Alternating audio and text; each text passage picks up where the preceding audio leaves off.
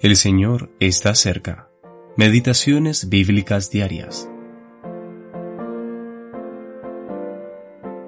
Sois linaje escogido, real sacerdocio, para que anunciéis las virtudes de aquel que os llamó de las tinieblas a su luz admirable. Primera de Pedro, capítulo 2, versículo 9. Sacerdocio real. El apóstol no dice, deberíais ser sacerdotes reales. Dice, sois, y como tales, debemos anunciar las virtudes de Cristo. A un miembro del sacerdocio real no le conviene ninguna otra cosa. Ocuparme de mí mismo, discurrir sobre mi comodidad, mis propios intereses, mi disfrute personal y preocuparme de mis cosas, no es en modo alguno obra de un sacerdote real. Cristo jamás obró de esa manera, y yo soy llamado a anunciar sus virtudes.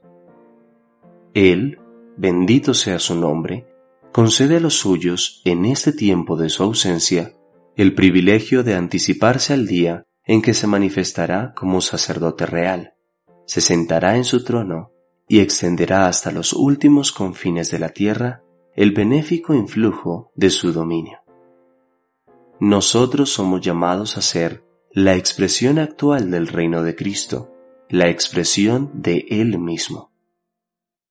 Que nadie suponga que las actividades de un sacerdote real se limitan simplemente a dar.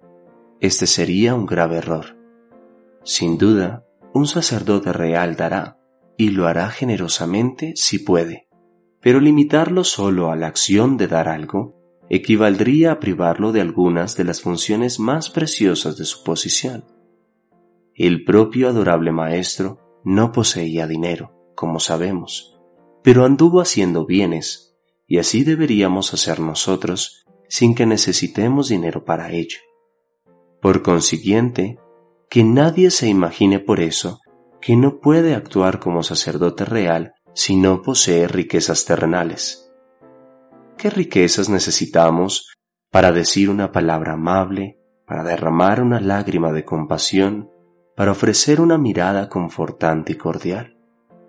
Ninguna, excepto las riquezas de la gracia de Dios, las inescrutables riquezas de Cristo, todas las cuales están a disposición del miembro más desconocido del sacerdocio cristiano.